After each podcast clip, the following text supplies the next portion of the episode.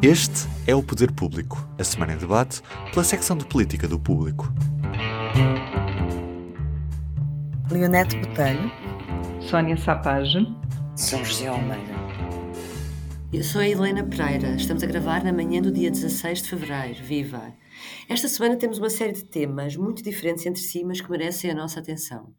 A semana iniciou-se com a apresentação do relatório da Comissão Independente sobre Abusos Sexuais a Menores, que admite a existência de perto de 5 mil vítimas. O Primeiro-Ministro admite que é um problema transversal na sociedade e o médico psiquiatra Daniel Sampaio, que integrou a Comissão Independente, defende uma via verde no SNS para apoio psicológico às vítimas. Catarina Martins anunciou que já não, se, já não se recandidata à coordenadora do Bloco de Esquerda ao fim de 13 anos. É a quinta líder a cair durante o consulado de Costa, depois de Rui Rio no PSD, Jerónimo de Sousa no PCP, Coutinho de Figueiredo na Iniciativa Liberal e Francisco Rodrigues dos Santos no CDS. A senhora que segue no bloco deverá ser Mariana Mortágua. E António Costa foi a Belém esta quarta-feira prestar contas sobre o PRR e parece que, apesar de terem estado juntos, os dois, Primeiro-Ministro e Presidente, continuam a haver dois países distintos no que diz respeito ao plano de recuperação e resiliência.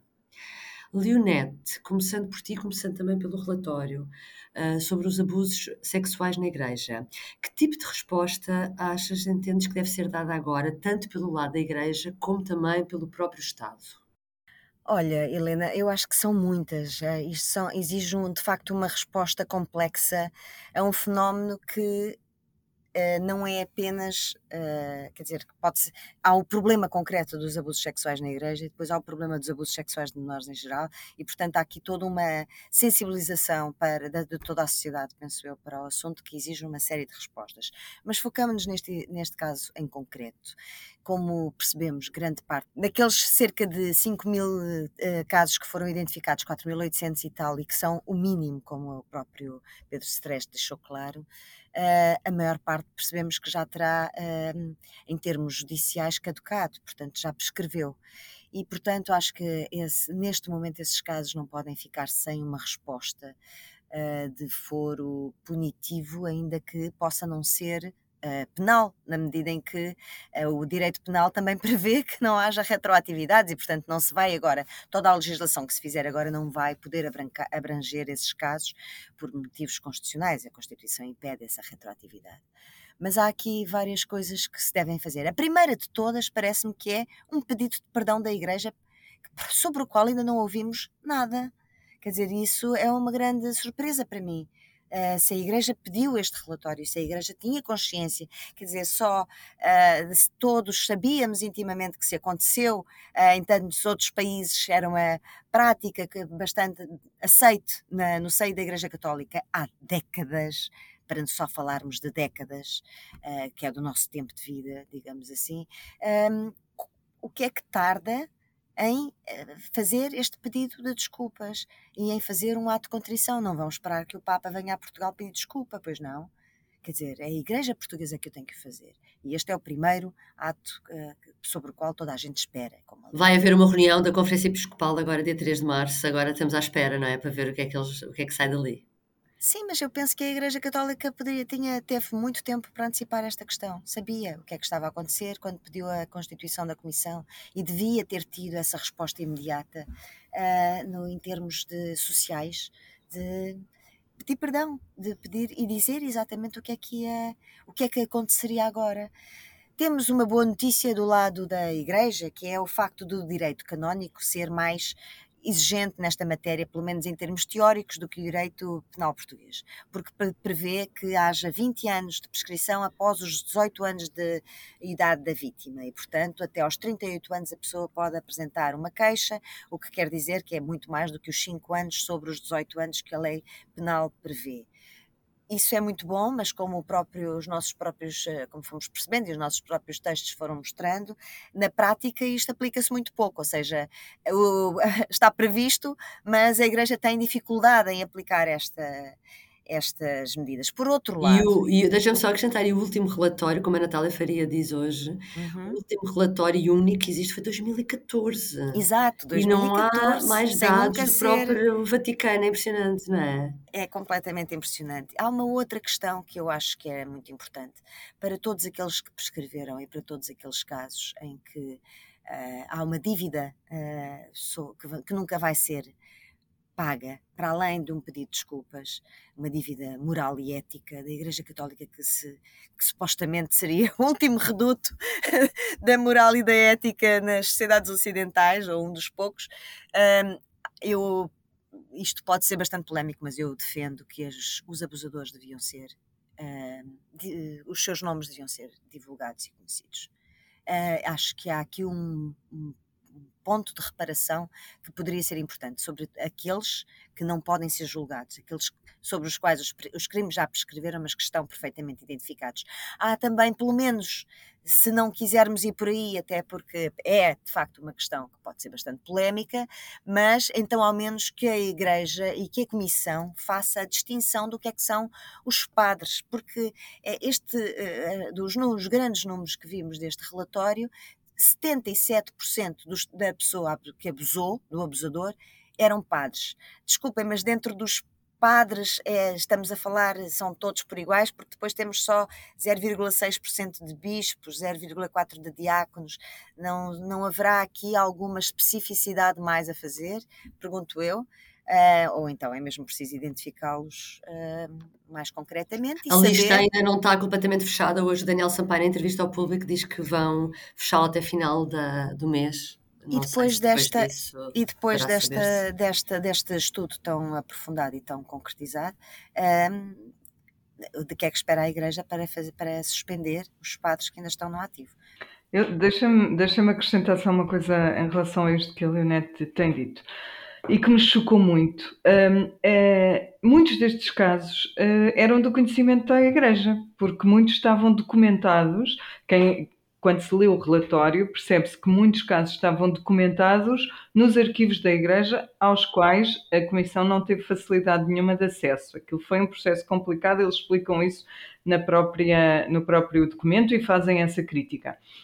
Estavam documentados. E qual era a prática? Na maior parte dos casos, eles têm relatos de Padre W. Estava na paróquia não sei quê e havia queixas dos, dos paroquianos sobre eh, condu- más condutas e então muda- mudaram, mudou-se para a paróquia não sei das quantas, que era maior, onde houve outra vez os as mesmas queixas. Ou seja, isto eram casos documentados pela Igreja que eram tratados desta forma. Mudava-se o padre da paróquia e continuava no lado, na paróquia do lado, continuava ou voltava. Ou... E, e- e isso também me agoniou muito eh, ler vários, vários depoimentos nesse sentido, ou vários casos nesse sentido. que significa que, na verdade, muitas destas coisas até eram sabidas e estão registadas, e por mais anos que tenham, é, é de facto. É uma agonia muito grande. Deixa-me só dizer uma coisa, desculpem lá. Eh, primeiro, em relação a uma coisa que a Leonete disse, que é a ponderação da hum, divulgação do nome dos abusadores. Eu lembro que os pedófilos, civis, não padres, eh, em muitos países há uma lista divulgada, há um registro público. Em Portugal há uma lista de Eu pedófilos. estou a dizer em muitos, em muitos Sim, países, sim, entre sim. os quais Mas são condenados, polícia. não é? Sim, São condenados. Mas está bem, mas Estes não são não condenados, vejo, não é? não va- tá bem, não são condenados, mas vamos ver quando é que serão ou não. Isso serão. Sim, é? mas aí Alguns serão tratados como pessoas normais, acho eu, não é? Certo, está bem. Pronto, espero eu que sim, não é? Pronto. Sim, também. também. Ah, queria também eh, eh, dizer outra coisa, que é que fiquei satisfeita de ouvir o Primeiro-Ministro dizer que vão realizar-se reuniões entre a Comissão a Ministra da Justiça e a Ministra do Trabalho, Solidariedade e Segurança Social, eh, que presumo que seja para todo o apoio que o Governo possa dar eh, para, para ajudar as vítimas, mas também acho que é a altura de começarmos a ponderar a formação de uma comissão com a categoria desta comissão, a categoria da equipa, daqueles, os currículos daquelas pessoas, não é? E o trabalho extraordinário que fizeram para a pedofilia em geral. Porque há muita pedofilia na família, há pedofilia no desporto, há pedofilia nas escolas, e era importante que se olhasse para isso. Exatamente. Só quer dizer em relação a este, esta coisa que, que, é tão brutal, que pode estar aqui um dia inteiro a falar, mas queria só dizer uma coisa. Eu sinto necessidade de agradecer ao Dom José Ornelas, presidente da Conferência Episcopal, por ter tido a coragem de abrir este processo, de solicitar a criação desta comissão, com a qualidade que ela tinha na sua composição, não é? Um, é um ato de coragem da parte do presidente da Conferência Episcopal, que aliás percebia-se na apresentação do relatório que ele estava com uma cara que estava a ver um filme de terror, um, e, e, e, portanto acho que merece ser uh, salientado o seu papel, e estou aguardo pela tal reunião da Conferência Episcopal, agora do início de março, para ver o que é que aí vem mas eu não estou à espera que seja menos que a expulsão do seio da igreja dos nomes que estão ali mencionados, tenham prescrito ou não prescrito. Se ainda estiverem no ativo, aliás, hoje a entrevista, hoje a entrevista do Daniel Sampaio diz uma coisa engraçada, que se ele estivesse na posição de alguns padres, algumas pessoas que, que tinham descoberto estes, estes abusos já se tinha demitido. O que Sim, significa bichos, que alguns deles estarão no ativo. Eu Parece que é, um convite, que é um convite Sim, um desafio convite. a algumas pessoas, Sim. não é? Sim.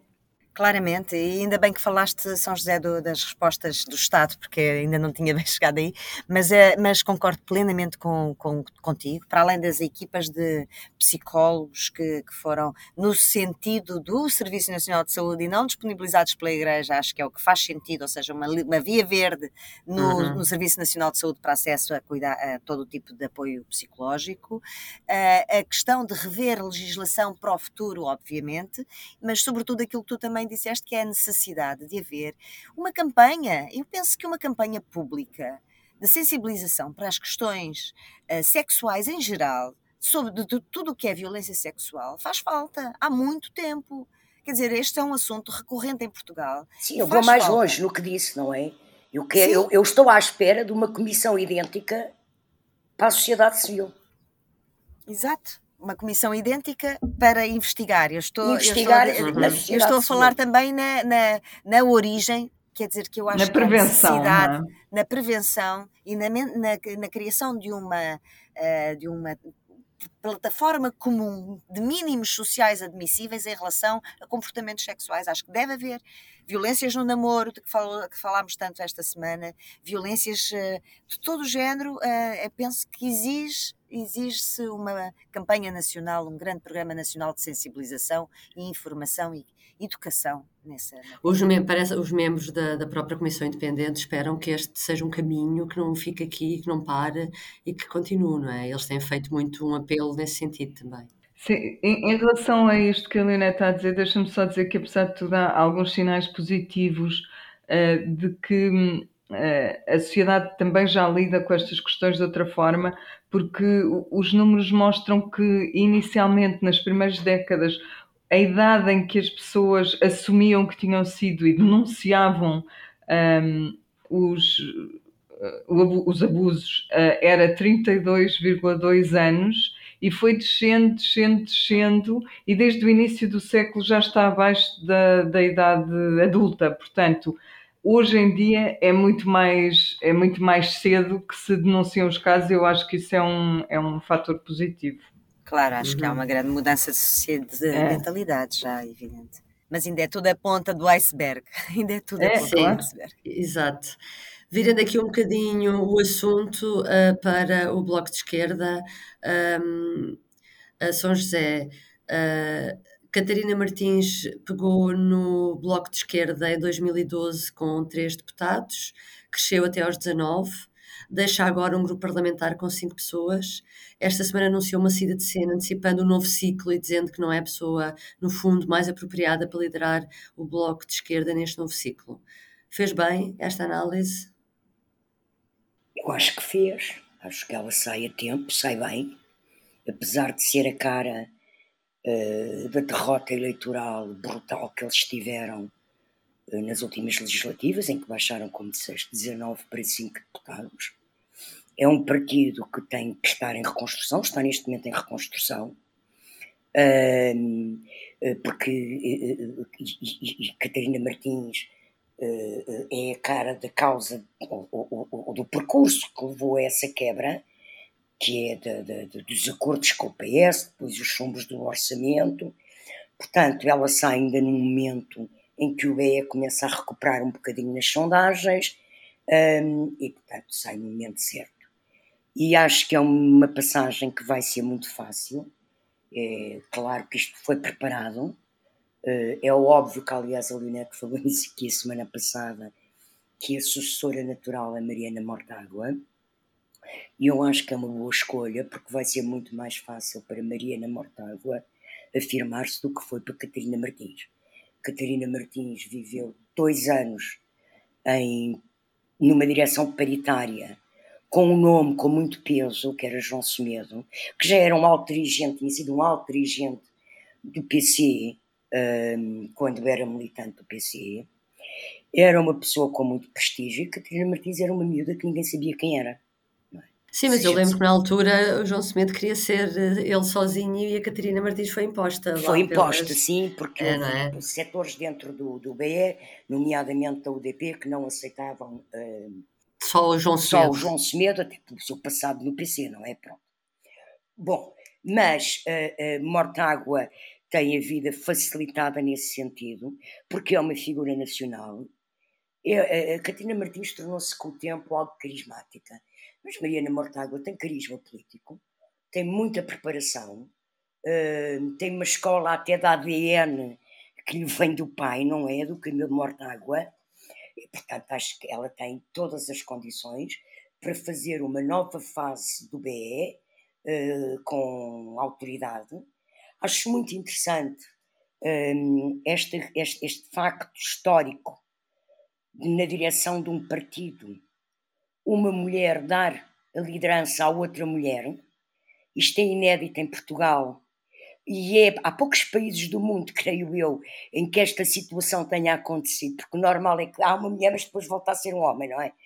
E aqui é uma coisa de duas mulheres, o que mostra que, de facto, o Bloco criou uma geração de mulheres uh, dirigentes políticas, uh, pronto, plena, não é? Uh, Sim, realmente é, é, a primeira vez em Portugal. Mas, mas, calma que ela ainda não foi eleita, não é? Pode não, mas ela vai ser surpresa. eleita, Sónia. Ela vai ser eleita e digo-te mais, nem acredito que haja concorrência.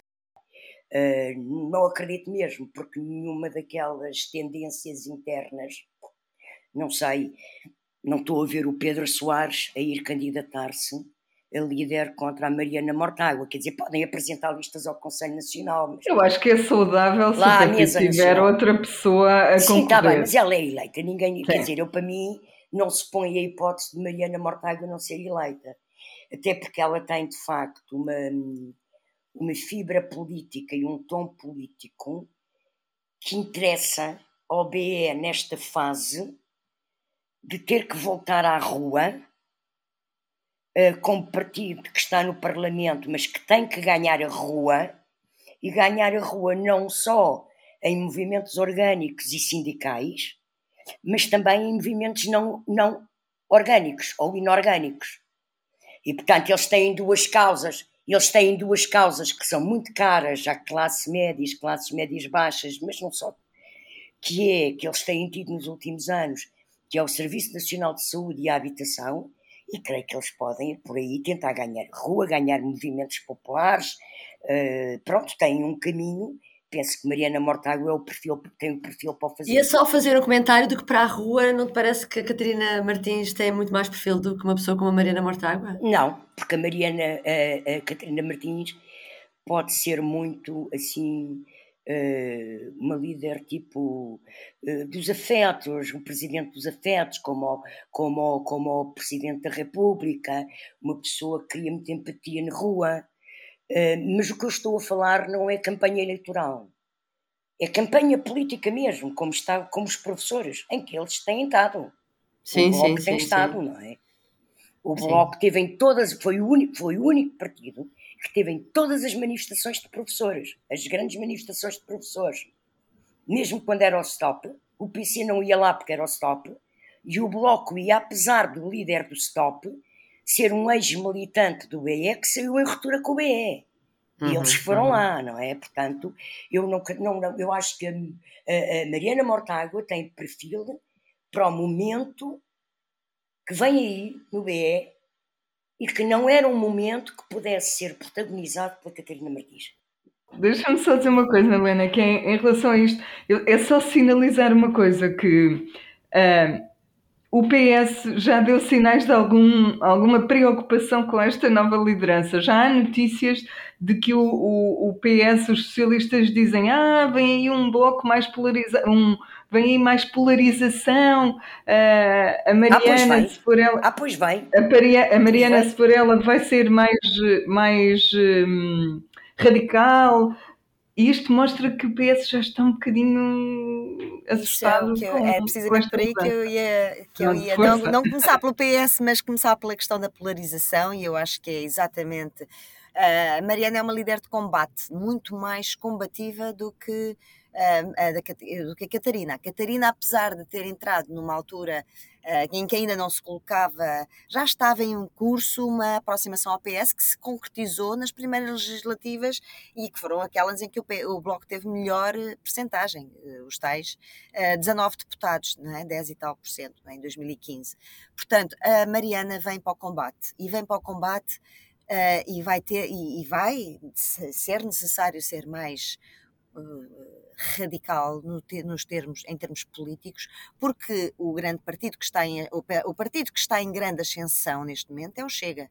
E é de facto o inimigo figadal do bloco. Aliás, basta assistir àquilo que, basta ter atenção àquilo que tem acontecido uh, entre os dois partidos no Parlamento e não só no Parlamento, também na Justiça, em que há trocas de processos uns contra os outros, não é? Que já motivaram, inclusive, números inéditos no Parlamento, uh, que naquela altura ainda tinham a cara da Catarina, mas que não tarda, aliás, já houve processos, uh, a própria Mariana Mortágua já conseguiu que o. Que o que fosse levantada a imunidade a André Ventura por difamação, portanto, é, vai, vamos assistir a uma polarização política e, e, e, não só, e não só.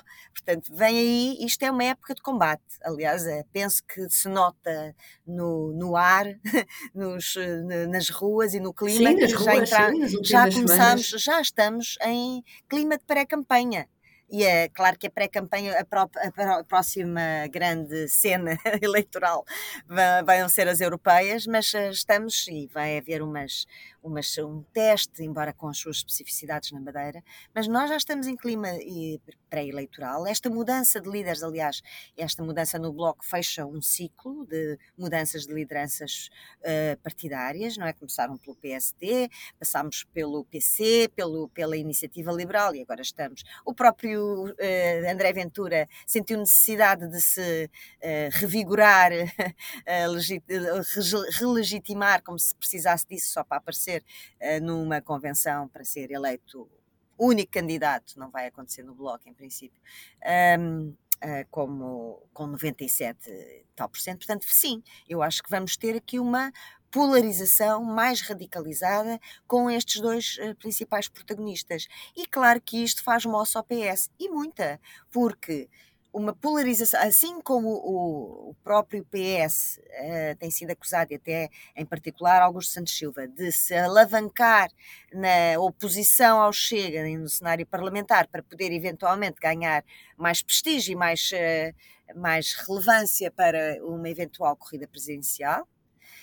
Assim, o PS também poderia estar a utilizar um pouco essa polarização, mas quem vai poder tirar reais hoje grande parte de vantagens políticas nessa polarização do lado da esquerda. Eu acho que vai ser claramente o Bloco. Portanto, Mariana tem as condições e o perfil certos para este momento, parece. Uhum. Por último, PRR, uh, Marcelo queixa-se de atrasos, Costa diz que a culpa é das autarquias e aconselha paciência oriental ao Presidente. São José, ajuda-nos a perceber melhor o que é que se está a passar com o PRR e com o facto dos dois, uh, dos duas figuras principais do Estado terem, terem visões diferentes sobre isto. O que é que os separa? Eu acho que eles não têm, têm visões diferentes porque estão a ver a coisa uh, de cargos institucionais diferentes. Não é? Eu não acredito que o Primeiro-Ministro ache que está a correr tudo para as 100 maravilhas, como não acredito que o Presidente ache que está a correr tudo mal, não é? Ontem a sessão até foi bastante importante, eu acho que foi muito importante. o Presidente disse, na abertura da sessão, disse uma coisa muito importante, que foi que aquela sessão mostra a cooperação institucional e estratégica para o futuro do país, porque nós o que estamos aqui a discutir, de facto, não é a aprovação ou a aplicação de mais um programa europeu e de mais uns fundos estruturais, não. Nós estamos com condições de fazer uma revolução no país, uma revolução no sentido reformista, eh, de mudar, de facto, o modo de trabalhar, de produzir, eh, de mudar o país. E, portanto, a pressa é imensa, mas eu lembro que tem havido pessoas que têm chamado a atenção também para a qualidade da execução. E isso é importante e, e, e, e deve ser tido, deve-se dar atenção a isso. Quanto à pressão do Presidente da República, uma coisa eu acho que até é útil para o Primeiro-Ministro, que ele pressiona assim em tudo. Porque, de facto, ontem o, o, o, governo apresentou trabalho e eu até soube uma coisa que não sabia e eu até costumo ler notícias vi um quadrinho muito interessante apresentado por Mariana Vieira da Silva que nós nos 27 estamos em sexto lugar na concretização do PRR, não é? Pronto. A Espanha já vai no terceiro cheque, já pediu o terceiro cheque, vai recebê-lo. Nós já recebemos dois, não é? Pronto primeiro-ministro lá falou das dificuldades para receber o, o este segundo cheque e, e, e, lembrou a questão das ordens profissionais terem ido para, para, para o Tribunal Constitucional, não é? Porque é uma coisa do trade-off. Dizendo que a culpa aí é do Marcelo, não é? Pois, pronto, tanto já. É um atraso atribuível. Pronto, mas eu vou lá, mas essas pequenas bicadas, eh, eu não vejo isso como mau, vejo como uma forma uh, do primeiro-ministro ser chamado à, à, à, pedra, ser chamado às suas Está funções. Conta, e isso sim, é bom, sim. é bom para ele, é bom para ele. Sim. Sónia, uh, pegando aqui nesta palavra da São José Pressão, achas que o Marcelo tem sido mais insistente e tem pressionado mais o governo do que era habitual ou é só impressão minha? Na realidade, se nós pensarmos bem, esta história do PRR já vem, as pressões do PRR já vêm de há muito tempo e eu não creio que se tenham tornado mais ou menos evidentes.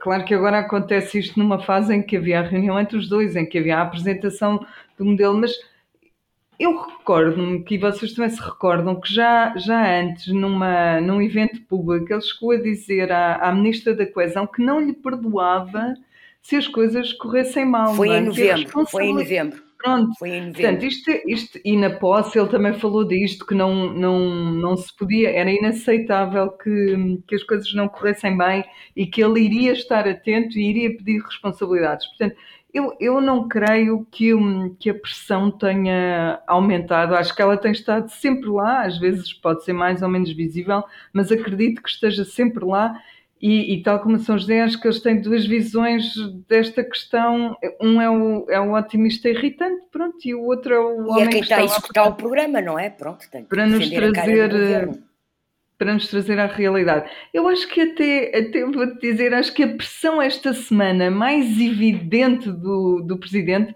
foi para dentro do PST, foi com o PST com a questão da imigração. Ele foi completamente... Hum, não sei que termo usar, mas ele, ele foi muito direto nas críticas a Carlos Moedas e a Luís Montenegro e, hum, e não foram, não foram o, o, que ele disse não eram coisas boas, não é? O que, o que ele disse, uma das coisas que ele disse e que mais me marcou e que mais marcará para o futuro é que o PSD não pode ser a cópia do original. E nesta matéria, e na matéria a que ele estava a referir, o original é o Chega. Isto é uma crítica para mim brutal ao PST e quase significa que o presidente não vê este líder do, do PST no futuro do partido. Eu, eu acho que este, esta semana foi muito importante para compreender uma série de coisas um, no partido. Um, quase como, ele, como se ele já tivesse desistido desta alternativa do PST que se começou a desenhar e também não deixou uh, Carlos Moedas muito bem posicionado. Portanto, eu não sei quem é que ele tá, estará a pensar no, para o futuro do, do partido, mas claramente já deu o arrasou, salto. Arrasou os dois. Arrasou os já dois. está noutra, que, noutro em, cenário. Em relação ao Montenegro, ele também estava a criticar uma outra declaração de Montenegro, não só sobre imigração, mas o Montenegro disse este fim de semana que não era compreensível que desempregados ganhassem ah, mais ah, sim, sim. do que quem trabalha. E este, isto é um pensamento do Dr. André Ventura. Com, completamente, dizer, como é um se uma pessoa. Do Dr. André Ventura. Portanto, em relação ao trabalho também, não é?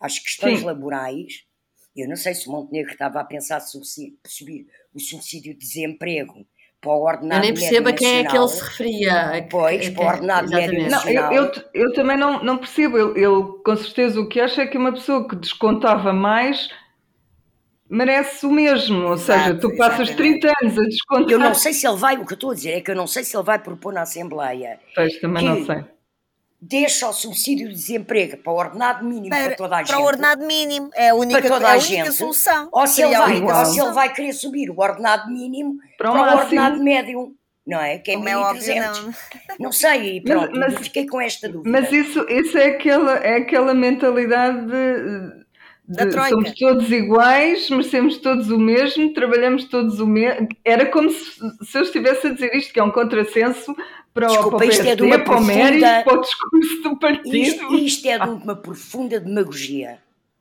Bom, eu acho que é o, o presidente... Eu não sei o que, é que se passa no PSD, mas de é facto é é, andam a patinar. Andam a patinar. É, e é um zigue-zague completo, até vamos acrescentar-lhe aí a questão dos professores, não é? Já Sim. se percebeu que até vale tudo. A primeira era contra a contagem de serviço, agora, como não se fala mais nada dos, dos professores, já também o PSD já admite que vai alguma parte seja contada, bom, uh, a coisa está completamente delirante. Deixem-me falar, deixem-me só voltar um pouquinho atrás, porque eu não resisto a dizer uma coisa sobre o PRR, Diz. porque acho que foi um, um momento muito importante, aquilo que se passou ontem, tanto a parte em público como aquela que foi mais reservada. Mas isto para dizer que uh, aquela coisa dos dois países, nós, é? nós vemos dois países, que disse Marcelo sim, sim, sim. Uh, e a resposta de António Costa, que é o dinheiro, o, o PRR, o dinheiro tem que chegar, uh, tem que, tem, não é para chegar ao bolso dos portugueses. Eu acho que há aqui um, um, de facto uma leitura que é esta. Uma coisa é a taxa de execução, e a taxa de execução é uh, pôr os projetos a andar uh, e fazer os, o dinheiro chegar aos, aos uh, intermédios, portanto, o dinheiro chegar a Portugal, porque tem que ser, haver aprovação e concretização e chegar aos, aos intermédios, mas que não é, um, não é um problema para chegar ao bolso dos portugueses. E isto chocou-me um pouco ouvir o Primeiro-Ministro dizer isto, ainda por cima num momento como este. Primeiro, porque a bazuca foi pensada para resolver os problemas dos cidadãos. Sim, e não apenas para questão para fazer uh, grandes reformas abstratas ou uh, apenas. Não, é para chegar. O, o investimento da escola digital é para que os computadores cheguem aos alunos e aos professores e não chegou. E, no entanto, foi feito o investimento. Portanto, estamos a falar de sim chegar ao terreno e se concretizar, e não apenas de conseguir cumprir os requisitos para a taxa de execução estar uh, preenchida e, e, e, buscar o dinheiro ao, a Bruxelas. Isto foi o Vítor Ferreira que tem acompanhado muito bem o PRR que me explicou. Há uma diferença o que é a taxa de execução e a, a concretização no terreno. E, e se, as, se os investimentos não chegam não se concretizam de, de, forma a beneficiarem para os portugueses, servem para quê? Para enriquecer uh, 20 empresas que têm 60% dos fundos de, de, do PRR? Fica a pergunta. Uhum. Vamos continuar a acompanhar, Leonete, e continuas com a palavra, que eu gostava de saber qual é o teu público notório desta semana. Olha, o meu público notório uh, tem a ver com o Chega e uma, mais uma originalidade completamente antidemocrática e, e surreal que aconteceu esta semana na Assembleia Municipal de Lisboa, em que o deputado Chega, sentindo-se ofendido uh, por, uh, por um deputado de, de, esquerda, que, que lhe chamou xenófobo devido às suas declarações, resolve responder chamando a polícia para a sala. Uh, e pelos vistos, por aquilo que, que foi possível perceber, até pela newsletter que a Bárbara Reis ontem nos enviou e que nos explica essa situação em detalhe, uh, enganando a própria polícia, portanto, não dizendo à polícia que estava a chamá-la para dentro da reunião da Assembleia Municipal de Lisboa. Quando polícia, os polícias entram na Assembleia Municipal, está o Presidente da Câmara, Carlos Moedas, a falar e fica tudo. Como assim? Não é? Como assim? Como é que é possível achar que foi um pouco também o número que fizeram na semana passada na Assembleia da República, uh, que é um, confundir a tutela penal com, com declarações políticas. Há aqui uh, situações que a democracia garante que os, uh, que os órgãos, uh, que os titulares de órgãos políticos possam usar da liberdade discursiva, como aliás o doutor André Ventura usa e abusa como, em todas as plataformas, chamando nomes e insultos de facto bastante graves, coisa que chamar racista ou xenófobo, dizer que as declarações foram racistas ou xenófobas, xenófobas está completamente fundamentado nas próprias declarações. É que, é que foi isso, nem foi foi chamar-lhe racista a ele, foi dizer As que o discurso era exatamente, racista. Exatamente. E é, e é. E é, e é, é, objetivamente é. Portanto, Olha que nos entra a eh, polícia aqui pelo responder pela entrada, como disse um dos deputados da Assembleia Municipal, responder, desta vez entraram dois homens armados, por acaso eram polícias, da próxima vez podem não ser. Quer dizer, é disto que estamos a falar, é de facto uma uhum, escalada uhum, uhum. e uma, uma ausência de, de, de percepção do, do, que é de política, quer dizer, que, que lhes permita a eles dizerem tudo e mais alguma coisa, insultar uh, comunidades inteiras e o país inteiro, se for preciso, e pessoas concretas, e não, não, e não aceitar que a, que a oposição lhe diga que as suas declarações são de caráter uh, racista, é a, a, maior prova da profunda falta de, de sentimento democrático daquele partido. A todos, e, do, e dos, todos os fóruns.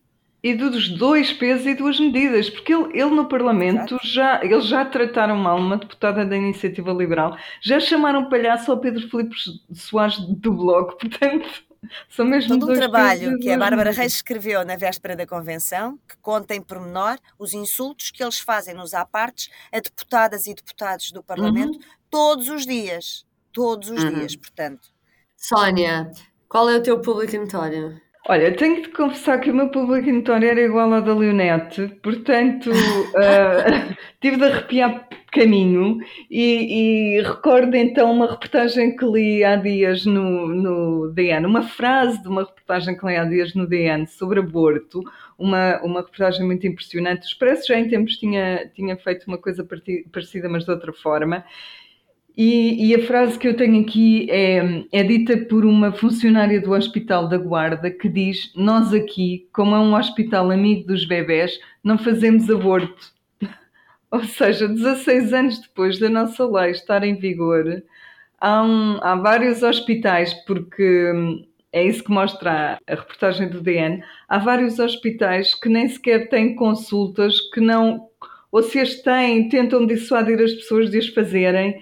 Enfim, é todo um mundo, é preciso ler para, para perceber o que é que está a acontecer, mas eh, acho que vale a pena deixar aqui essa, essa referência. Uhum. São José, qual é o teu tema? O meu tema é a atribuição pelo Presidente da República do grande colar da Ordem da Liberdade ao Presidente da Ucrânia. Eu subscrevo inteiramente a decisão, acho que é importante. E agora fico com uma curiosidade, eh, que é saber, eh, normalmente esta condecoração, que é uma importante condecoração do Estado português, é dada presencialmente. Tem sido sempre dada presencialmente. Portanto, eu fico à espera de perceber quando é que é a tal prometida e aguardada visita do Presidente da República, Marcelo Rebelo de Sousa, a Kiev, uh, para, para nessa, nessa visita entregar o grande colar da Ordem da Liberdade ao, ao Presidente da Ucrânia. Admito que seja agora que essa viagem vai acontecer, porque dificilmente ele virá a Portugal, penso eu. Sim, sim, ele só saiu ainda duas vezes, não é? Da Ucrânia. Sim, duas ou três vezes, pois. Sim, sim, sim, sim.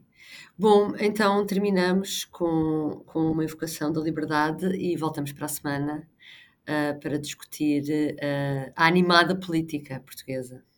Obrigada. Adeus. Até breve. Obrigada. O público fica no ouvido.